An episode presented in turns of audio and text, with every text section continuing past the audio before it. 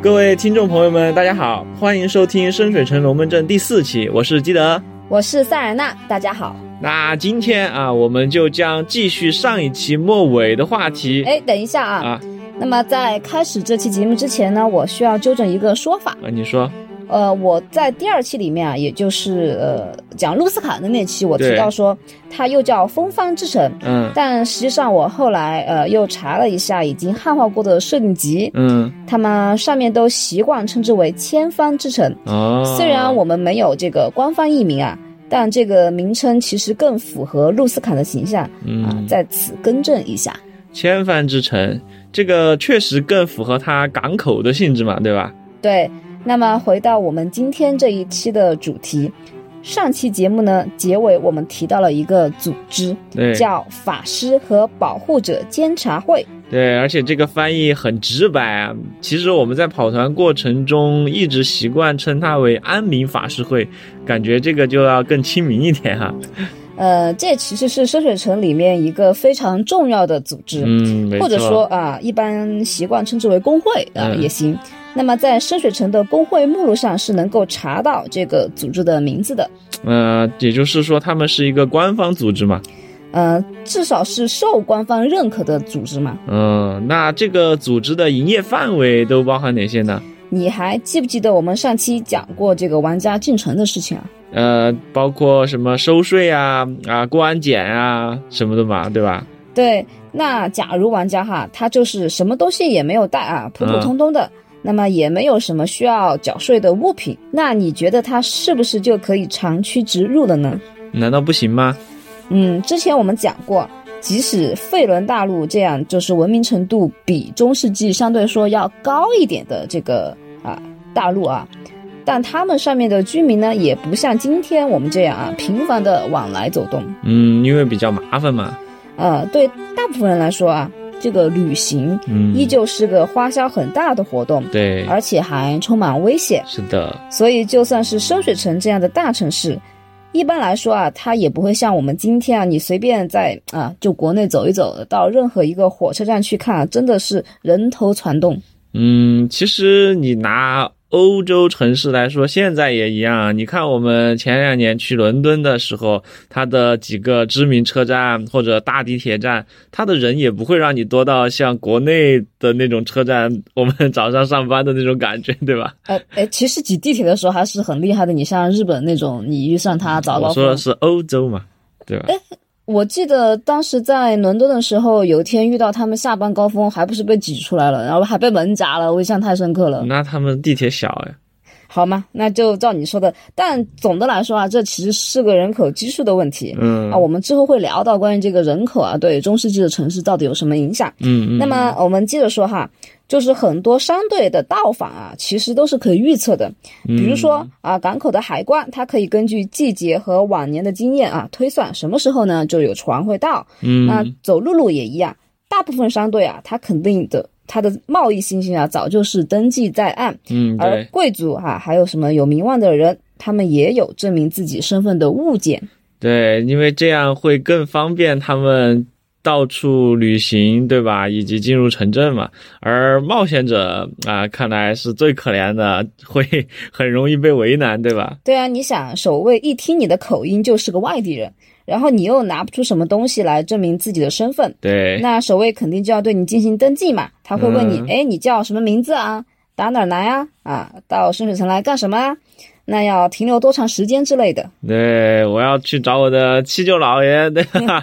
然后登完记之后可以领个良民证什么的。哦，那说不定还会遇到一个叫贾队长的人啊，天天来找你查，说，哎，你这个良民证不合规矩，我给我看看，看看是不是真的良民证。那不给钱啊，就把你带到宪兵司令部去。那这个，看来他们这是在顶香楼遇到的贾队长。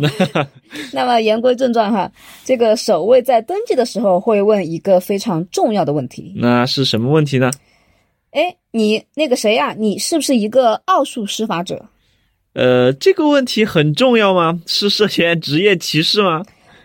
你想啊，想一想，有一个问题，你说一个法师和一个近战的区别在于。如果没有相应的武器，嗯，那么物理职业的杀伤力它其实是有限的，它受限制，嗯，对，它很容易被制服。嗯，而对，他们带着武器在街上乱窜的时候啊，就是大摇大摆啊，带着两把长剑走，那肯定很容易被发现嘛，对，对然后被举，报，对不对？对对对对。但是一个奥数施法者要是不表明他的身份，那么有多少人会在看到他第一面的时候就认为他是个法师呢？这个看年龄、看穿着嘛，比如说甘道夫，对吧？你这个一看，属属于这个叫职业装扮的刻板印象。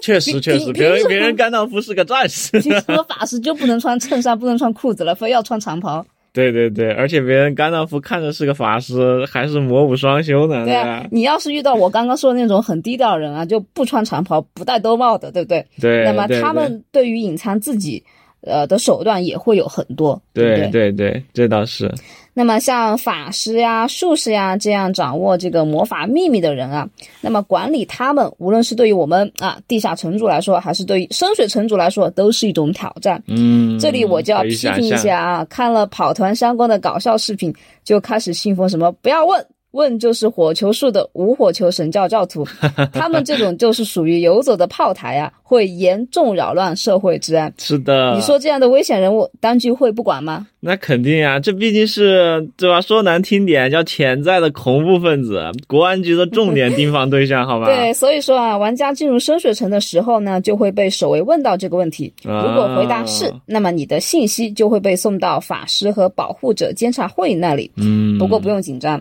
他们这个时候其实是没有恶意的。啊，登记人员还会强烈建议你啊加入这个组织。哎，感觉还挺，确实很亲民啊。那玩家要是撒谎呢？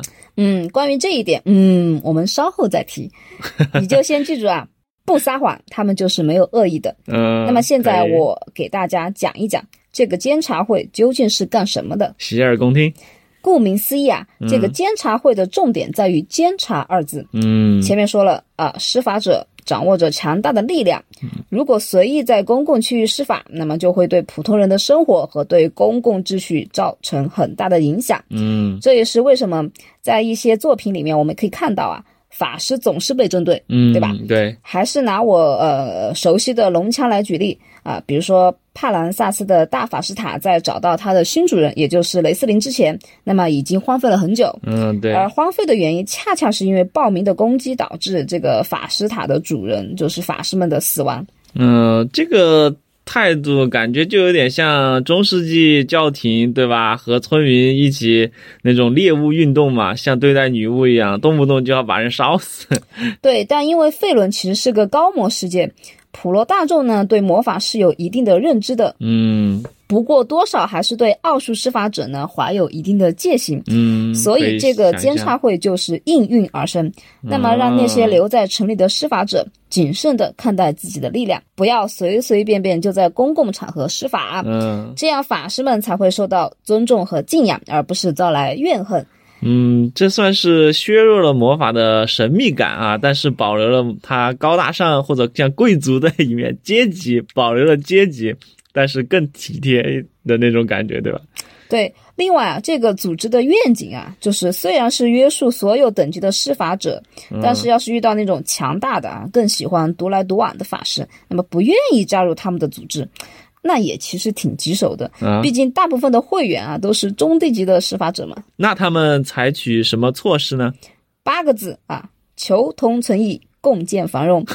只要那些独来独往的牛逼法师啊不在城里搞事儿啊，我相信他们也不会强迫对方加入，或者是说去找麻烦之类的。他们去找麻烦，你也说了，他们基本上是中低级施法者，那也得强不得了啊，对吧？还以为有什么辙呢，结果就是放弃治疗啊。但是啊，这这个时候我要请玩家注意啊，你们不要以为自己车了一个十级的人物，或者说升到十级之后就能为所欲为了。嗯，这个叫什么呢？人外有人，天外有天。魔高一尺，道高一丈嘛，对吧？就是请玩家们不要随便作死啊，因为地下城主啊，比深水城主还是要更有权利。对 对对，你永远不知道深水城里会隐藏着什么魔族里面没有的东西，好吧？那么除了这一点啊，这个安民法师会还有什么其他的作用呢？哎，容我一一道来啊。嗯，你说，首先，最容易想到的当然就是经营各类卷轴、施法材料和魔法物品。那么啊，很多玩家可能会有一个误区哈，他们以为我我只要进了城啊，就是随便找个商店就能买到所有的东西。因为深水城是大城市嘛，但是话是这么说啊，那个时候没有百货商店的概念，你不是说你到一个商店你什么东西都能买到，对不对？啊，而且我们在大部分的游戏里面啊，也可以看到啊，商店都是呃有分类的，比如说像日式 RPG 里的武器店啊、防具店啊、杂货店，对不对？对对对，卖冒险物品的啊，有卖呃有卖施法材料的啊，卖空白卷轴的，你都没有办法在一个地方，或者说很难在一个地方把它凑齐。啊，这就是超市和专卖店的区别嘛。不仅仅是这个呀，那个玩家手册里面还提到过一个概念，嗯就是说买卖魔法物品，首先要花费时间和金钱进行寻找，那么要找到之后，你才能够进行交易。嗯，也就是说，不是想买就能买得到的，对吧？对，我们就究其原因啊，魔法物品呢不同于其他东西，它很稀有。嗯，那么其次，呃，它拥有呃强大的力量。城市的管理阶层不可能啊不对这些东西的流通做一个限制，嗯就好比说我们在国内啊是不会看到有人去贩卖枪支的，对不对？对，就算你在美国啊，像他们这种合法持枪的地方，那么你这个买枪和卖枪啊，它也都是要有特别的手续才可以的，对吧？嗯，这就是管制品和日用品毕竟是不一样嘛。哎哎，差不多是这个概念。所以这个监察会啊，因为在城市里有注册啊，嗯，就呃至少它算半个官方组织嘛，对吧？嗯对，那么深水城真正的管理层呢，能够比较方便的啊，对它的各类活动和行为进行监督。啊，所以，许多常见的魔法物品的交易，那么也可以在其中完成。啊玩家们加入这个监察会，就能略过寻找的过程啊，直接找啊你的组织买就是了。这倒是挺方便的，对吧？嗯，但必须要说明一点啊，这个五版玩家手册里面，在冒险之余这一章啊，有一个提升声望的说明。嗯，这个声望呢，会决定玩家在一个组织的地位和影响力。嗯，那么我们就拿监察会来说，哎，玩家的声望越高，就越有可能买到更好、更稀有的物品。嗯，对，城主可以根据物品的稀有度来决定玩家需要多少声望才能够购买。这个就很真实，对吧？你声望高就可以，可能可以享受更多的折扣，也可以买更多的东西。哎，那我低价，对吧？声望到了，比如说我在这里八折买进，然后我去外面，哎，百分之一百二的卖给别人，不就是赚翻了吗？哎呦，你真是啊、不愧是曾经的冒险者啊！这贪婪本性简直是一览无遗。你说别人又不是傻子，对吧？这种行为一旦被发现啊，你不仅可能啊声望就直接被清空，那么很长一段时间无法从这个这个监察会里面买到任何东西，嗯，甚至吧会被直接拉入黑名单。那么之后你想在深水城里买点什么东西，那可能就难了。呃，这个啊，这个倒很正常，毕竟这算是啊，利用职务之便来为自己谋利嘛，对吧？想要占组织的便宜啊，还是很不明智的。清正廉明才是升官发财的正确道路，对吧，？没错。那么除了购买之外呀、玩家当然也可以把冒险获得的材料卖给组织。嗯，不过，如果你就是乱喊价啊，或者呃销售本来他们就是库存积压的东西，那对方也不会买。嗯，这对吧？这主要是想对各位冒险者们啊，不要总想着薅奇幻世界的羊毛，对吧？哎，那除了买卖魔法物品之外，哎，这个组织还能提供点儿其他好处不？哎，那这个好处可是大大的有哦。哦，比方说啊，最常见的鉴定物品，呃，玩家要是自己没有学这个法术啊，完全可以让组织帮忙鉴定嘛。啊，是免费的吧？呃，你自己翻一翻啊，鉴定书的材料价格。对啊，这个鉴定术需要一颗至少啊一百金币的珍珠，对吧？是啊，反正你自己鉴定其实也得花这些钱。然而组织资源比较多，哎，搞不好他们跟什么渔民签了协议啊，啊，天然珍珠海港直送啊，这材料费说不定还能便宜点儿，所以说还是要收费肯定要收费啊。哦。哎，不过如果玩家声望够高，比如说你的声望混到了呃五级啊，打个比方，那么每月说不定有一次免费的鉴定机会嘛。那为什么不是每周一次呢？这组织就你一个人是吧？嗯，都都为你一个人服务是吧？你你你想想，这么多人啊，每每个人就是每周就一次，就再有钱也经不起这么薅羊毛吧？你你今天来一个鉴定书，我们组织四百多个人，每个人就是四百个鉴定书，你想想算算这个价格，对，直接就每个人耽误一分钟，四百个人就是四百分钟，对。不过最后呢，还是城主，也就是 D M 自己说了算。对对，你要是愿意啊，给玩家这个福利呢，你天天免费都可以嘛。那么这个问题来了，塞尔纳，你什么时候会当这样的城主呢？那你今天就可以去做梦啊，枕头垫高点，梦里啥都有啊。啊，你这 看来我们冰封谷是享受不到这种福利了。啊，好，我们继续说一说监察会啊。嗯，它除了是一个呃魔法材料、魔法物品的交易呃市场之外啊。他还会担当什么样的角色？嗯，这个我们刚才哎，应该继续说那个监察，还没有说的特别详细，对吧？而且这个协会它也不叫魔法市场管理协会嘛，对不对？嗯，那我有个问题啊，啊，基德，你认为啊，这个魔法会不会被频繁的应用到这个犯罪上面啊？呃，怎么说呢？如果我们从现实世界来。模拟或者说从科技发展的脉络来推敲一下哈，我觉得魔法世界里面魔法被应用在犯罪行为上，那是再正常不过的事情，对吧？你看，包括我们我们的科技在进步的同时，都会。伴随着新型的犯罪手段，对吧？对对对，所以说利用魔法这个坑蒙拐骗啊，杀人越货肯定也不是什么新鲜事。对，那么相应的这个刑侦手段呢，自然也是要与时俱进嘛。嗯，肯定的。所以城内啊，一旦出现这个犯罪行为，城市守卫在进行调查的时候，就会让监察会去帮忙鉴别啊，看看是不是有什么魔法痕迹呢，有助于他们迅速锁定犯罪嫌疑人。这就叫玄学侦探在线破案，对吧？死者交谈锁定真凶。这个死者交谈啊，其实是个很重要的法术，它其实对战斗没有什么用，但是如果你在城市团或者遇到什么凶杀案啊，这个真的就是很好用的。嗯，大家记住我的话啊。呃，不过死者交谈啊，对于城主来说也是一件很有趣的事情，因为在规则书里面讲述了这个法术只会向大家。说出他死前看到的事情，就是他认为死者不会撒谎，但是死者会不会被他死前的呃东西给骗了，那就是说不清楚的。对，他认为他是真的，但有可能不是真的。对对对对对，仔细品一品。对，所以说这个我一直认为是一个啊，DM 要很会玩的一个法术才行。好，我们继续吧。好，其实啊，魔法的应用还可以很生活化。呃，说老实话哈，就是因为这个 D N D 里面啊，就是它战斗的比重其实是比较大的，嗯，所以我们会看到很多战斗魔法。但是你想啊，就是在现实的世界里面啊，就是大部分的科技啊，它会有呃呃民用空间嘛，频繁的被应用到这个生活中，改善这个生活环境嘛，对不对？就发展经济啊什么的，对对吧？那么。更不用说，对吧？还有自然灾害啊，哎，所以说像火灾啊、洪水啊这种自然灾害里面啊，这个监察会的成员就可能被要求提供援助。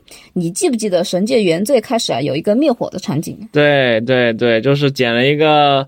降雨树卷轴，你一开始捡了不知道干什么，但是到刚进城就有一个请求你灭火的一艘船，对吧？你那里就可以用这个卷轴，或者你本身有降雨树也可以。对，这个就是这个施法者展现自己价值的地方。感觉高魔世界其实都可以雇佣法师作为消防人员耶。这个其实还蛮符合法师的功能定位的啊，就是不知道符不符合经济学价值，毕竟他们收费应该挺贵的嘛。哎，其实监察会啊也想到了这一点。说，与其让施法者们不规矩的这这个乱窜啊去救灾啊，不如给会员提供这样的打工机会。哎，还有这种好事儿？哎，没错，而且还有三种职位可以选哦。哇哦！那么第一种啊，我们叫呃消防巡逻员，嗯，他可以为深水城的私人建筑啊，比如说贵族的庄园，以及啊。呃，城内的很多公共建筑提供消防力量，那么通常和普通的消防员一起巡视。啊，那这个时候呢，法师就会被要求呃准备好呃冰锥术啊，能够控制火焰、召唤水元素之类的咒语，同消防员一起巡逻。那这个开多少工资呢？根据官方给出的数据，一晚上五个金币，监察会拿一枚，剩下四枚都是你的。五个金币不对，四个金币。我想一想啊，呃，按照三版的城主指南里的说法，一个金币都可以买一头山羊了。哎，这个购买力还是很六的，好吧？是啊，你想想，一个普通的专业工匠，他他一天啊，大概也就一个金币。所以一晚上四个金币啊，妥妥的白领阶层，好吗？哇哦，厉害厉害厉害！那么下一个职位呢，就是救火法师，这个工资更高。跟你说，还能更高？有多少？哎，我先跟你说一说这个深水城火灾管理的基本思路哈。嗯。首先呢，公共建筑由政府安排消防员。嗯。那么城里各处也设有消防署，方便调度，对吧？嗯。那么私人建筑怎么办呢？嗯啊，他们可以额外花钱布置专用的消防员。像贵族、有钱的商人一般都会这么做。嗯，这倒是可以想象。那这个监察会在中间起到什么作用呢？监察会的总部在一个叫秩序之塔的地方。这个秩序之塔呢，每天晚上会安排四到六名法师值班。嗯，监察会会付给他们每个人九枚金币。九枚金币，而且是，哇！好多的感觉，对啊，所以如果某个建筑起火呢，这个建筑的消防员呢就会召集啊监察会的值班人员灭火。如果他召集了嗯这帮人去灭火啊，那么这个建筑的拥有者呢就不需要再额外支付这个灭火费用了。你这让我想到了那个《龙之崛起》里面的水塔，对吧？哨塔，对对对，那就。就相当于是配置了专属的消防员，也就是给自己买了火灾保险，对嘛？就属于就是我买了保险，然后到时候保险公司理赔嘛。这个就是啊，消防员，嗯，就是他们这个消防员和那个叫什么来着？监察会自己就消化了这笔钱，对吧？就不需要你再付。嗯，如果不这样呢？不这样，那么这个呃，这个屋主啊，就需要给每名救火法师额外支付十个金币。哦，那这买保险就划算多了呀。对吧？对呀，就是所以说，你如果花一笔钱额外配置消防员，那么就是起火的时候呢，就还是会省点儿。但这个配置多少钱啊？我没有算过，我们下期可以算一算这个 要花多少钱。那如果这个房主很倒霉，他被烧死了，或者说是他一看啊自己的房子烧成这样了，不住了，跑了怎么办？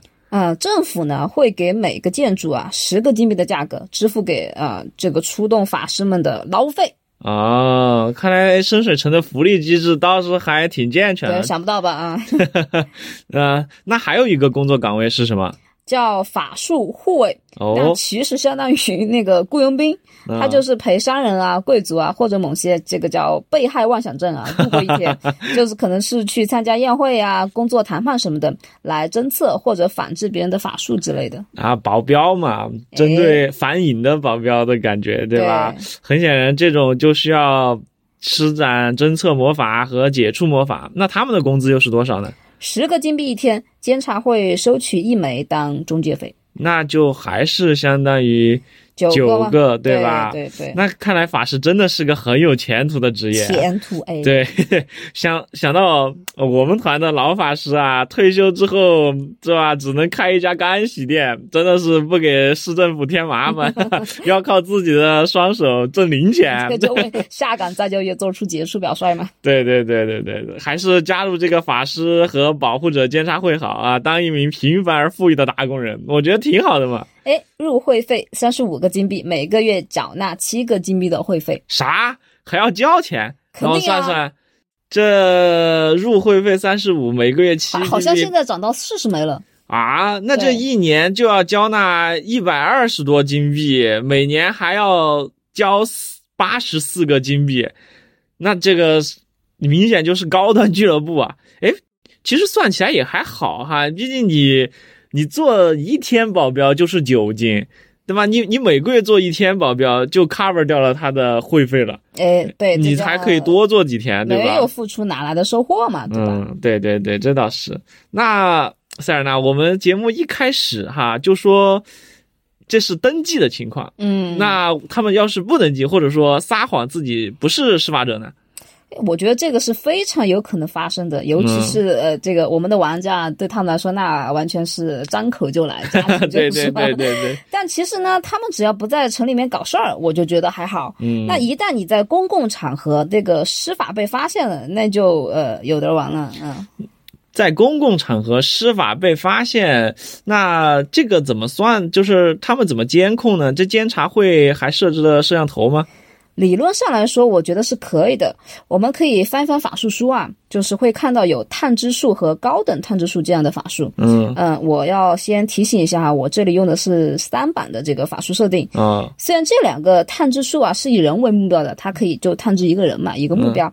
但我们可以想象啊，其实应该是有就是专门的这个法术研究人员是能够把它改造成针对地点或者范围人群进行探知的，再加上这个法术恒定，就能充当摄像头了。嗯或者或者用一些魔法物品，比如说水晶球，它能也能起到类似的效果，对吧？嗯，就算没有这样的法术，城主说有，对吧？城主想要监控，还是必须得监控。不过这样的话，如果真的有这样的法术或者物品，造价感觉也挺高了。是的，所以说如果要采取这种方案啊，多半只会在最重要的地方设置这类装置，比如说啊市政建筑，对不对？对金库啊。对那么，我觉得最常用的方式还是靠大众监督。对，让他们陷入人民群众的汪洋大海之中吧。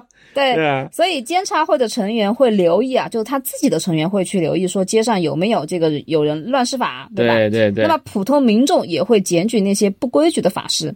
那么构建和谐深水城需要每一个人的力量。哎，对，我就记得我们团的法师在嘉年华游玩的时候，对吧？想要找个人，对吧？哎，对啊，就是用一个侦测魔法什么的，哎，然后我们就设计了他在游人密集的沙滩上哈施法，直接被安民法师会逮个正着，对吧？他还是用超能力度过这一关，真的特别喜欢用超能力的一个法师。对对对，所以其实你这样就相当于在城市守卫和监察会留下了案底，嗯，那你肯定要交纳罚款嘛，或者说你至少需要花钱贿赂别人嘛，对不对？